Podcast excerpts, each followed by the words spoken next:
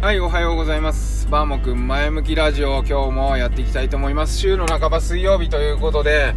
結構ね、朝寒くて、今でも車の温度計は7度なんですけど、明日はね、もっと冷え込むということで、この東京の端っこの方の、すごい田舎なんですけれども、寒い。朝ね、起きれない。ちょっと今日も遅くなっちゃってね、忙しいような、まあでも、いっかっていう感じでやっていきたいと思います。さて、今日のお題は今年はベートーベンを聴くということでお伝えしたいと思います。ベートーベン好きですか？皆さん。クラシック音楽好きですか？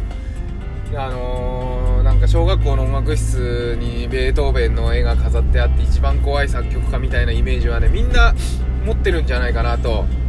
思うんですけど今年生誕250周年なんですよねベートーベンって。でねクラシック音楽私は聴く専門なんですけどあの小沢誠二さんと出会ってですね出会ってっつっても聞いただけです。ちょっと握手してサインもらったことありますけどそのぐらいの出会いだけど小沢誠二さんに出会ってですねもうクラシック音楽が大好きになりましてで結局いろんな曲を聴いて今のところベートーベンをもうここ何年かな5年ぐらいはもう研究中。もういろんな人の CD を聴いたり演奏を聴きに行ったりですね。結構ベートーベンは聴きました。でもちろん1番から9番までね生で聞いたことあるんですけれども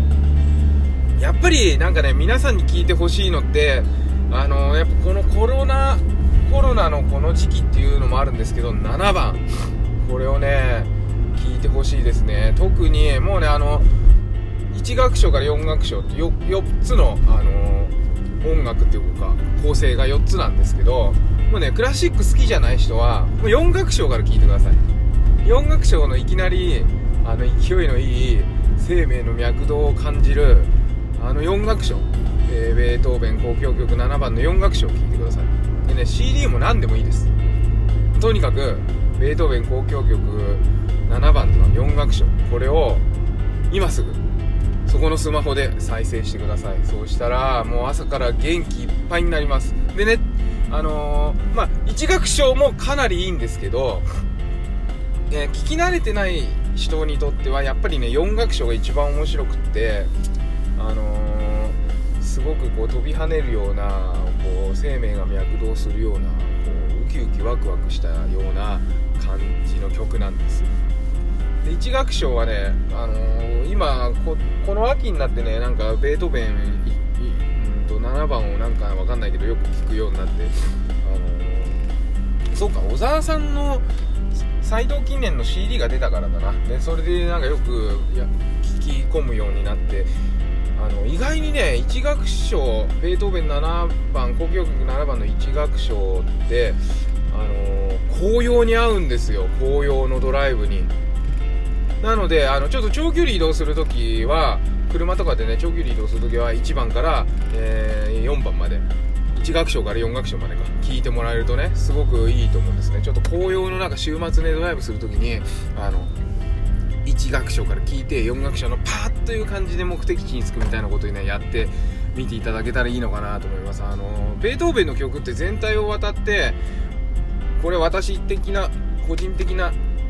感想ですけどね答えは本人に聞いてみなきゃ分かんないんで誰も分かんないから何でもいいと思うんですけど私の印象はベートーベンって1番から9番までほとんど精神論みたいな曲だなというふうに印象を受けてます。で他のピアノ競争曲とかもねみんなそんな感じであんまりこう景色を思い浮かべるような曲ってねあんまりないんですよね。なんかマーラーとかだとね景色を思い浮かべる曲とか多くて頭の中にこうその景色が思い浮かぶんですけどなんか風景がね。でベートーベンの唯一風景を思い浮かべるのは6番の1楽章なんかは特になんかすごい牧歌的な風景というかねそういうのは頭には想像できるんですがそれ以外はほとんど風景ではなくてなんか心の強さとかその豊かさとかそういうのをね表現してる曲だなというふうに思うんですよね。でそれはまあ1番は結構若い曲なんで軽い感じなんですけどだんだんだんだんこうベートーベン独自の色が出てきてもう9番でもう炸裂するみたいなね交響曲。のでもその間の7番っていうのはとても重要な曲だと思いますしこのコロナでちょっと疲れてる精神をですねあのきっと回復してくれると思うのでぜひこのベートーベンの250周年生誕250周年全然ねあんまりこう騒がれてないですけどとても記念すべき年なので、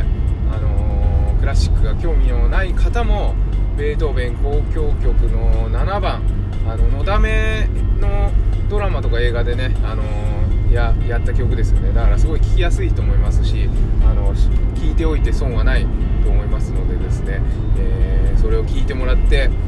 精神が豊かになってですね健康に、え、なったらいいんじゃないかなと思いましてですね今日はこんなお話をしました。それではですね今日も一日風邪をひかずに元気に健やかにお過ごしください。ではまた。